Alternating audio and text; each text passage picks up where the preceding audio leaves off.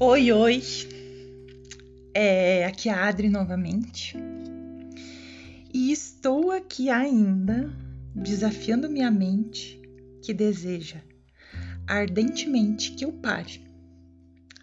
Talvez ela queira me proteger mesmo. Mas se não sairmos da casca, como iremos crescer e evoluir? Estas falas são aprendizados meus do meu dia a dia. A ideia é que sejam breves e objetivos. Ultimamente tenho cavocado tanta coisa. Algumas vêm sozinhas e outras vêm na terapia. Sim, tá tudo bem ter um profissional para te ajudar. Não é feio. Devido a boa parte da minha vida querendo ser a fortuna, achava que conseguia sozinha as coisas. E isso com certeza vem da crença, gerada talvez lá na lavoura. Você precisa ser forte. Lá, na verdade, o esforço é mais físico.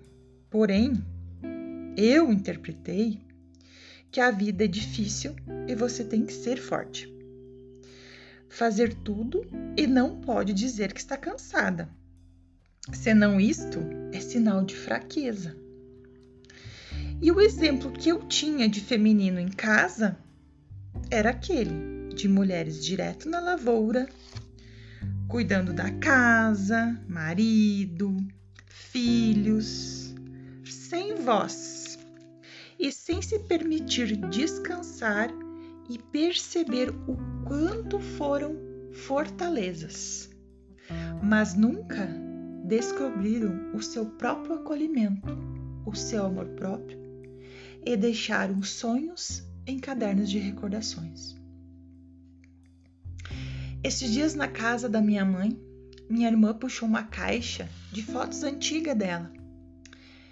E também tinha junto um caderno de recordação que era da minha mãe.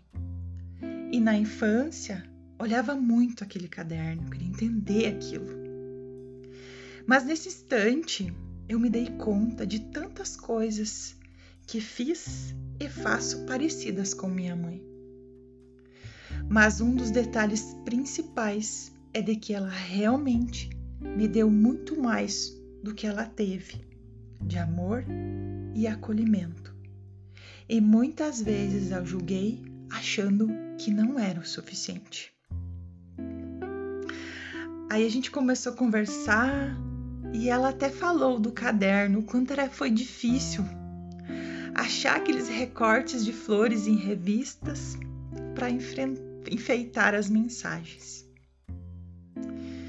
E aí veio a pergunta: quantos sonhos ficaram em cadernos de recordações por aí?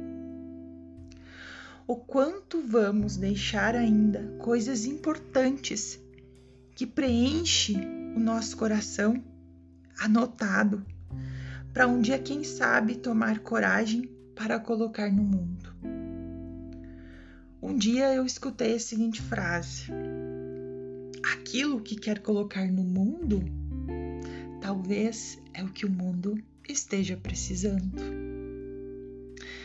Na verdade, quando temos esse receio, essa vergonha, é que a gente não está dando o real valor naquilo que criamos. Estamos esperando corresponder às expectativas do mundo, querendo se encaixar na vida de alguém, fazer coisa parecida com alguém já fez e já deu certo, entre tantas coisas. Eu fiz muitos cadernos de recordações com certeza queria ouvir de outras pessoas algo que me ajudasse a sair das minhas angústias de adolescência e encontrar aquele gato para casar e ter filhos. Quem não?